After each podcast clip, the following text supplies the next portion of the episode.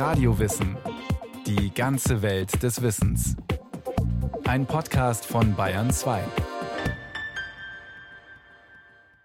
Ameisen, viele Käferarten und andere winzige Tierchen leben unter oder auch in den Bäumen, auf dem Waldboden und tragen ihren Teil dazu bei, dass der Wald leben und überleben kann.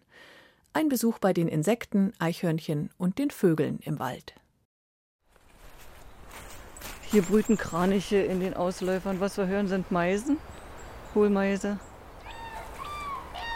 Ganz weit hinten ruft ein Kranich. Die Schellente höre ich klingen. Ein Rabe rief. Unterwegs mit der Naturschützerin Beate Blahi im Biosphärenreservat Schorfheide-Kurin in einem Mischwald, der seit langem nicht mehr wirtschaftlich genutzt wird, wo Tier- und Pflanzenwelt sich frei entfalten können. Wer hier aufmerksam hinhört, kann eine Vielzahl Vogelarten entdecken. Sie alle brauchen den Wald als Nahrungsquelle, zum Nisten, Jagen, Verstecken. Einfach zum Leben. Und der Wald braucht sie.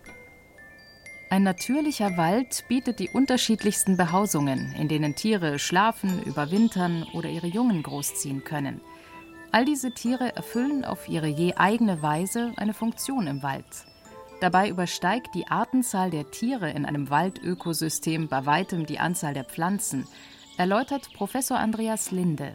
An der Hochschule für nachhaltige Entwicklung in Eberswalde unterrichtet er das Fach Waldzoologie. Das umfasst sowohl die Wirbeltiere wie den Rothirsch als Beispiel oder den Wolf, aber auch Vogelarten und natürlich die ganzen Insektenarten und auch die Wurmarten, Regenwürmer und einzelligen Tiere, die im Boden zum Beispiel leben.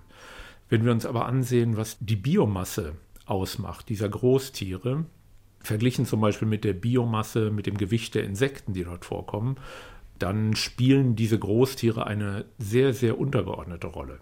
Die sind spektakulär, die sieht man ganz gut, aber das Entscheidende ist eigentlich das, was man nicht sieht. Der Lebensraum Wald ist besonders vielfältig. Von den Baumkronen, je nach Baumart in bis zu 40 Metern Höhe, reicht er bis in den Boden hinein. Außerdem generiert jeder große Wald sein eigenes Klima. Es ist dort feuchter und kühler als im offenen Land. Ein Tier, das den Waldboden und die höchsten Baumkronen als Lebensraum nutzt, ist das Eichhörnchen. Die flinken Nagetiere sausen senkrecht am Stamm hinauf, springen von Ast zu Ast und benutzen dabei ihren langen, buschigen Schwanz als Steuer. Ihr Körperbau ist extrem an das Leben als Kletterer angepasst. Die einzelgängerischen Nager leben hauptsächlich von Samen und Nüssen, ergänzt gelegentlich durch eiweißreiche Kost wie Insektenlarven, Eier und Jungvögel. Sie bauen ihre geschlossenen Kugelnester bevorzugt in Astgabeln, dicht am Stamm, in fünf bis zehn Metern Höhe. Eichhörnchen tragen zum Fortbestand des Waldes bei, indem sie ihren Wintervorrat im Waldboden verstecken. Eicheln, Bucheckern und Nüsse. Sogar nach Arten sortiert. Das ist eine nicht unwichtige Funktion im Wald, weil dadurch zum Beispiel bestimmte Baumarten ausgebreitet werden. Wenn Sie sich eine Eichel vorstellen, dann ist das ein Samen, der nicht vom Wind verbreitet werden kann. Das heißt, wenn der eigentlich nur runterfallen würde, dann könnte die nächste Eiche ja nur im unmittelbaren Umkreis des Altbaumes wachsen. Dadurch, dass dann Vogelarten oder eben Eichhörnchen bis zu 10.000 von diesen Eicheln oder auch Nüssen sammeln und verstecken, und zwar in einiger Entfernung von dem Altbaum, werden solche Samen weit verbreitet und können an völlig neuen Positionen auskeimen und einen neuen Baum zum Entstehen bringen. 10.000 Eicheln, Nüsse verbuddelt ein Eichhörnchen pro Jahr zum Beispiel. 75 Prozent davon findet es nicht wieder. Das heißt, die können dann tatsächlich zu Bäumen auswachsen. Auch Eichelher sind als Waldgärtner unterwegs. Auch sie verscharren Wintervorräte in Form von Eicheln, Bucheckern und anderen Baumsamen im Boden. Forschungen haben gezeigt, dass Eichelhäher ihre Verstecke etwas zuverlässiger wiederfinden als Eichhörnchen. Aber es bleibt immer noch genug in der Erde zurück, um neue Bäume wachsen zu lassen. Diese Angewohnheit machen sich Förster zunutze. Sie bieten den Eichelhähern, zum Beispiel in einem Kiefernwald, der zum Mischwald umgewandelt werden soll, ein Gestell voller Eicheln und Bucheckern und vertrauen darauf, dass der Vogel diese vergräbt. Eine einfache forstliche Maßnahme, die so unter anderem in Brandenburger Wäldern oft angewendet wird. Doch auch andere Tiere verbreiten Samen. Die bleiben zum Beispiel im Fell von Rothirschen hängen, die durchs Unterholz streifen. Oder sie werden gefressen und unverdaut mit dem Kot wieder ausgeschieden. Auch die Samen kleiner, dicht über dem Boden wachsender Pflanzen werden von Tieren transportiert und damit ausgesät. Da gibt es den schönen Begriff der Myrmekochorie. Das ist also die Samenverbreitung durch Ameisen. Und wenn wir an Walderdbeeren denken oder an das Leberblümchen oder das Adonisröschen, dann sind das typische Beispiele für solche Blütenpflanzen, die im Wald verbreitet werden durch Ameisen. Da spielen Vögel in dem Fall keine Rolle und auch das Eichhörnchen ist nicht beteiligt. Das Waldstück im Biosphärenreservat besteht aus Buchen, Eichen, Birken, Erlen, Weißbuchen und auch einigen Fichten. Unter dem hohen Kronendach ist ein Regenschauer kaum zu spüren. An einem Wegrand findet Beate Blahi einen Haufen der großen roten Waldameise. Aufgetürmt aus Millionen von runtergefallenen Fichtennadeln, wie wir sehen können, verstärkt und stabilisiert mit kleinen Ästchen, die sie reintragen. Ja, dieser Haufen ist eigentlich der kleinere Teil der Wohnung.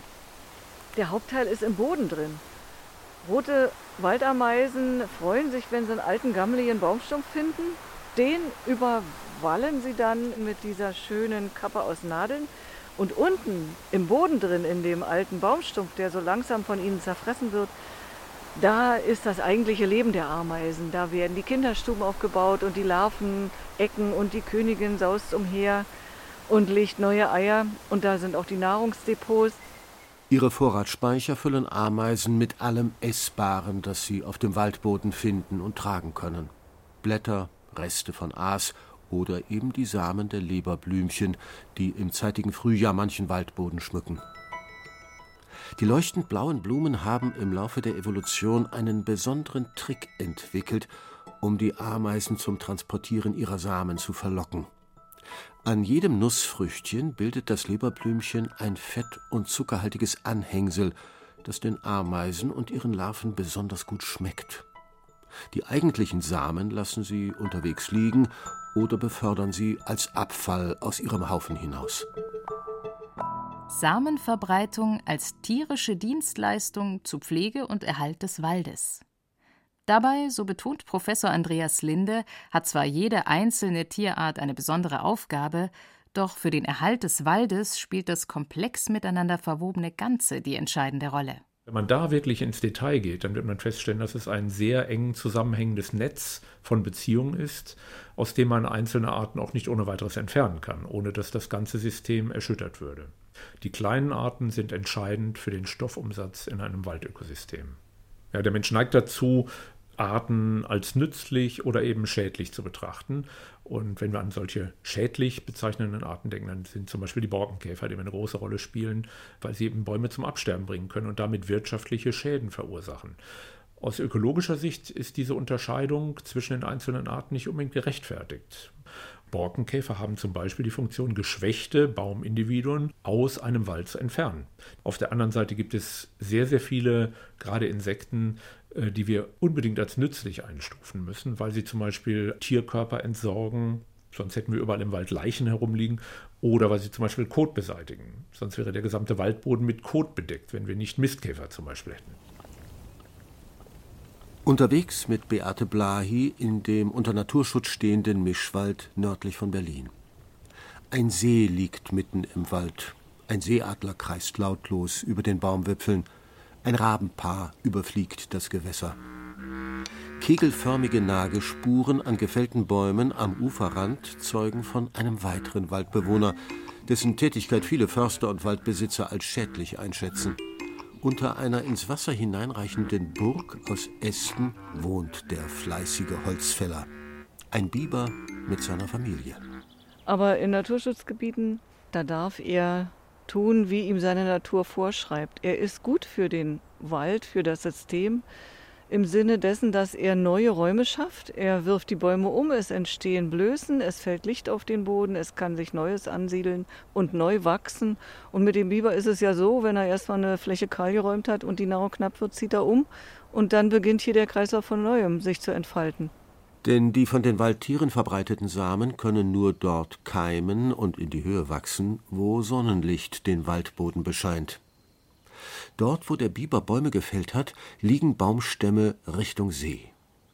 Blickt man an manchen noch stehenden Stämmen in die Höhe, fällt auf, dass mal die Krone fehlt, mal dicke Äste abgerissen sind oder der Baum keine grünen Knospen mehr austreibt. Auch Bäume leben nicht ewig. Viele dieser halb oder gänzlich abgestorbenen, aber noch aufrecht stehenden Baumstämme weisen mehrere große ovale Löcher auf. Hier war ein anderer Baumeister am Werk. Das ist der Specht gewesen, der Schwarzspecht, der ja einer der fleißigsten Wohnungsbauer im Wald überhaupt ist. Der braucht dicke, alte Bäume, gerne auch tote, und da zimmert er dann Höhlen rein. Und da er gerne baut, baut er sich im nächsten Jahr meistens eine neue und nimmt gerne Erle, die ist wahrscheinlich nicht ganz so hart, baut aber auch in Buchen. Und er ist nicht der Einzige, der dann darin wohnt. Wenn er ausgezogen ist, gibt es Nachnutzer, die Schellente oder auch die Hohltaube. Ja, und so sehen die Bäume dann nach und nach immer zerlöcherter aus. Der Schwarzspecht gilt als Schlüsselart für den Artenschutz, weil er durch seine Bautätigkeit Nistplätze und Wohnräume für andere Vögel und Säugetiere schafft. In Mitteleuropa sind es ungefähr 50 Arten, die Spechthöhlen nutzen, darunter viele Fledermäuse. Der Schwarzspecht ist die größte bei uns heimische Spechtart. Inklusive Schwanz misst er bis zu 50 Zentimeter. Mit seinem schwarzen Federkleid, der roten Haube und dem meißelartigen, keilförmigen Schnabel ist er gut zu erkennen. In seinem Schädel ist ein stoßdämpfender Apparat eingebaut, der das Gehirn vor den Erschütterungen durch das Hämmern schützt. Schwarzspechte sind Einzelgänger und tun sich nur zur Aufzucht der Jungen zusammen, wobei auch in dieser Phase Männchen und Weibchen in unterschiedlichen Höhlen übernachten. Nur die Jungvögel begeben sich nach dem Flüggewerden auf längere Erkundungsflüge. Die Altvögel bleiben im Winter im Brutgebiet und suchen hier weiter nach Nahrung. Daher zeugen im Wald nicht nur Höhlen von der Anwesenheit der Schwarzspechte. Mancher Baumstamm sieht interessant geringelt aus. Da hat der Specht den ganzen Winter dran gearbeitet, hat die Rinde abgepickt und etliche Insekten, Larven, Käferlarven, Würmchen gefunden und sich davon ernährt. Der Specht findet seine Nahrung unter der Rinde abgestorbener Stämme und Äste und trägt damit dazu bei, dass Insekten im Wald sich nicht übermäßig vermehren. Aber auch der Waldboden ist interessant für hungrige Tiere, er steckt voller Leben. Und ohne dieses Leben gäbe es keine Nährstoffe für Bäume, könnte der Wald sich nicht erneuern. Wir sehen hier eine Laubschicht an der Stelle noch geschlossen und wenn ich die mal öffne und ein bisschen tiefer gehe, hier sind es noch richtige Blätter. Weiter runter werden sie immer weniger erkennbar. Und ganz unten nur noch Skelettreste von Blättern. Und dann kommt schon der Boden. Und das ist die, die Humusschicht, die die Gesundheit, die Vitalität des Baumes oder des Waldes ausmacht. Wenn wir davon eine Handvoll nehmen, dann haben wir so viel Lebewesen in einer Hand, wie auf der ganzen Erde Menschen leben. Das kann man sich überhaupt nicht vorstellen. In der Bodenstreu haben Wildschweine gewühlt. Ihnen schmecken die eiweißreichen Bissen, die im Boden versteckt sind, Insektenlarven oder Mäuse. Nebenher graben sie den Boden um und belüften das Erdreich. Aber auf der Bodenstreu sind noch viel kleinere Räuber unterwegs, die nicht gleich ins Auge fallen. Einige davon zeigt Professor Andreas Linde in einem Insektensammelkasten, in dem sich, ordentlich sortiert, verschieden gefärbte, glänzende Käfer befinden. Vertreter der großen Familie der Laufkäfer. Und die Laufkäfer, genau wie die Spinnen, patrouillieren ja ständig auf dem Waldboden und warten nur darauf, dass eben von oben entweder ein Insekt hineinkommt in diesen Bodenraum oder aus dem Boden herausschlüpfen will. Und äh, dann wird es erbeutet. Das hier ist die größte einheimische Laufkäferart, der sogenannte Lederlaufkäfer. Kann also zwei bis drei Zentimeter Größe erreichen. Aber es gibt eben auch sehr, sehr kleine Laufkäferarten. Die können wir hier zum Beispiel sehen. Die sind nur wenige Millimeter groß. Und trotzdem sind das räuberische Arten. Ich gucke mal gerade. Das hier ist zum Beispiel eine Laufkäferart, die sich auf Schnecken, auf Gehäuseschnecken spezialisiert hat. Cychrus caraboides hat vorne so kleine Schaufeln an den Mundwerkzeugen. Wenn so eine Gehäuseschnecke angefressen wird, dann zieht die sich in ihr Gehäuse zurück und fängt an, Schleim zu produzieren. Und er kann dann mit seinem Kopf in die Windungen des Gehäuses hineinkriechen und mit diesen kleinen Schäufelchen zum Beispiel kann er den Schleim wegschaufeln von seinen Mundwerkzeugen, sodass er dadurch nicht beeinträchtigt wird. Das ist also eine perfekte Anpassung an seine Nahrungsquelle an Gehäuseschnecken. So trägt auch diese kleine Laufkäferart dazu bei, dass das große System Wald sich selbst reguliert und keine Art sich zu stark vermehrt. Wie in der ganzen organischen Welt dreht sich auch im Wald alles um Werden und Vergehen. Bäume wachsen, ihre Stämme werden dicker und höher, ihre Kronen ausladender. Biologen sagen dazu, sie bauen Biomasse auf. Um wachsen zu können, produziert ein Baum mittels Photosynthese Energie in Form von Zucker unter anderem aus Sonnenlicht sowie Nährstoffen aus dem Boden. Das Laub der Bäume, das zu Boden fällt, abgestorbene Äste und Stämme. In all dem ist Energie gespeichert. Tiere und Pilze verwandeln durch Zerkleinern und Zersetzen dieses Material wieder in Nährstoffe, die die Pflanzen aufnehmen können. Im Boden bewirken das unter anderem Mikroorganismen, Pilze, Bakterien, Insektenlarven und Schnecken. Ein guter Bekannter aus dem Garten spielt dabei eine Schlüsselrolle, der Regenwurm. Es gibt Experimente, in denen man Regenwürmer ähm, in Laubwäldern ausgeschlossen hat.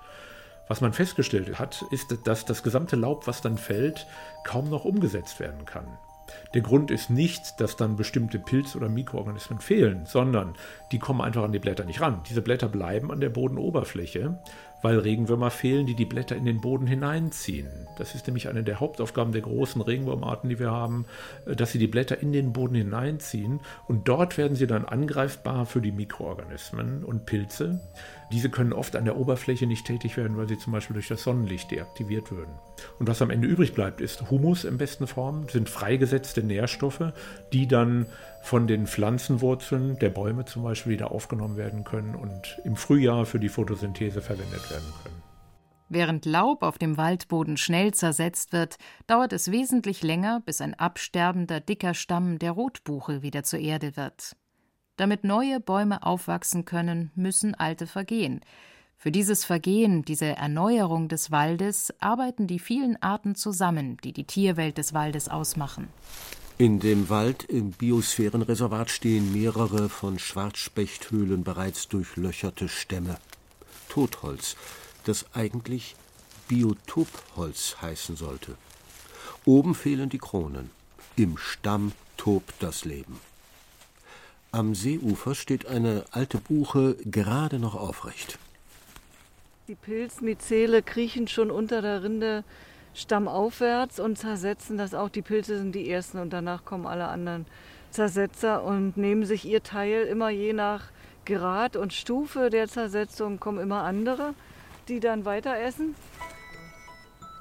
Um solche dicken, abgestorbenen Baumstämme zu zerkleinern, arbeiten also viele große und kleine Tierarten zusammen. Spechte hämmern große Löcher, aber sie sind längst nicht die einzigen Tiere, die dem Stamm zusetzen. Für alle gilt, wer hartes Holz bearbeiten will, braucht gutes Werkzeug. Das sind zum Beispiel Borkenkäfer. Die haben Mundwerkzeuge, mit denen sie eben Fraßgänge da anlegen können in dem Holz. Was man ganz oft erkennen kann, wenn man im Wald unterwegs ist, dass irgendwie Löcher drin sind. Das ist mal das eine. Also wenn da jetzt Mehl rausrieselt, dann kann man sich schon vorstellen, dass da irgendwie jemand drin aktiv ist.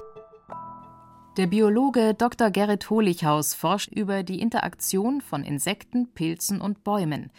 Eine der Fragen ist, wie findet ein Käfer im Wald den passenden Baum? Eine große Rolle spielen dabei Düfte, ausgesendet zum Beispiel von einem Baum, der der Zersetzung harrt. Manche Käfer fliegen auch auf Alkohol. Man hat in den 80er Jahren schon festgestellt, dass Ethanol insbesondere solche äh, Ambrosia-Borkenkäfer anlockt. Und man hat erkannt, dass die Pilze, die dem Käfer besonders gut tun, die sind sehr tolerant gegenüber Ethanol und andere sind das nicht. Es ist noch nicht ganz klar, wo das Ethanol eigentlich herkommt. Also es ist wahrscheinlich so, dass wenn so ein Baum stirbt, auf Pflanzenseite Ethanol entsteht, dass das im Grunde genommen signalisiert, da lohnt es sich vielleicht irgendwie mal reinzubeißen, um zu gucken, ob das was ist. Es ist aber auch so, dass die Pilze, die eingeschleppt werden, möglicherweise selber auch Ethanol produzieren und die Umgebung beeinflussen. Denn Käfer und andere Insekten, darunter die kleinen Ambrosia-Borkenkäfer, fressen nicht das Holz selbst. Im Gegensatz zum Biber können sie Zellulose und Lignin, die Hauptbestandteile des Holzes, nicht verdauen. Vielmehr leben sie von Pilzen, die im Stamm das Holz zersetzen. Hat ein Käfer einen geeigneten Stamm gefunden, bohrt er sich zunächst ins Holz und hat das Saatgut für seine Lieblingsspeise gleich dabei, in sogenannten Myzotangien, speziellen Pilztaschen. Darin befinden sich die Sporen jener Pilze, die die Käfer für ihre Ernährung bevorzugen und die sie in dem neu angelegten Gangsystem verbreiten. Doch wer sät, sollte auch gärtnern und ernten. Seit einigen Jahren sind verschiedene Wissenschaftler mit der Erforschung des faszinierenden Soziallebens der Ambrosia-Borkenkäfer befasst. Denn in dem Stamm, aus dessen Löchern das Bohrmehl rieselt, tut sich die faszinierende Welt dieser Käfer auf. Bei einer Käfergruppe, den sogenannten Ambrosia-Borkenkäfern, ist es tatsächlich so, das sind auch soziale Insekten. Die Mutter legt den Gang an und die legt dann Eier. Da entwickeln sich im Wesentlichen Töchter und die helfen quasi da so eine Art Pilzgarten anzulegen. Er wird also das, der Pilzgarten im Holz wird erweitert, je nachdem wie viel gebraucht wird. Da werden eben Pilze, die nicht gebraucht werden, aussortiert. Das kann man sich vielleicht vorstellen wie im Garten jäten. So machen das eben auch die Käfer und es gibt sogar Studien, die zeigen, dass das auch die Käferlarven machen. Ein Baumstamm im Wald bietet so Lebensraum für viele Tierarten. Eine Behausung, die langsam von innen und außen zerfressen, zerhackt, ausgehöhlt und zersetzt wird. Das alles dauert viele Jahre. So nistet in dem durchlöcherten Baumhotel nach dem Specht vielleicht eine Schellente in der Spechthöhle. Fledermäuse verbringen dort den Sommer, Käfer bestellen ihre Pilzgärten. Und das alles, während der Stamm noch viele Jahre steht, bis ihn der vereinigte Fraß vieler kleiner und kleinster Bewohner so weit geschwächt hat, dass ihn endlich ein Sturm zu Boden wirft und neue Bäume an seiner Stelle in die Höhe wachsen können. Vielleicht da, wo ein Eichhörnchen seinen Wintervorrat vergessen hatte.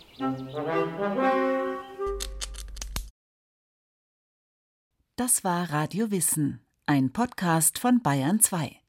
Autorin dieser Folge Christiane Seiler. Regie führte Susi Weichselbaumer. Es sprachen Jennifer Güsell und Andreas Neumann. Technik Clemens Kamp. Redaktion Bernhard Kastner. Wenn Sie keine Folge mehr verpassen wollen, abonnieren Sie Radio Wissen unter bayern2.de slash podcast und überall, wo es Podcasts gibt.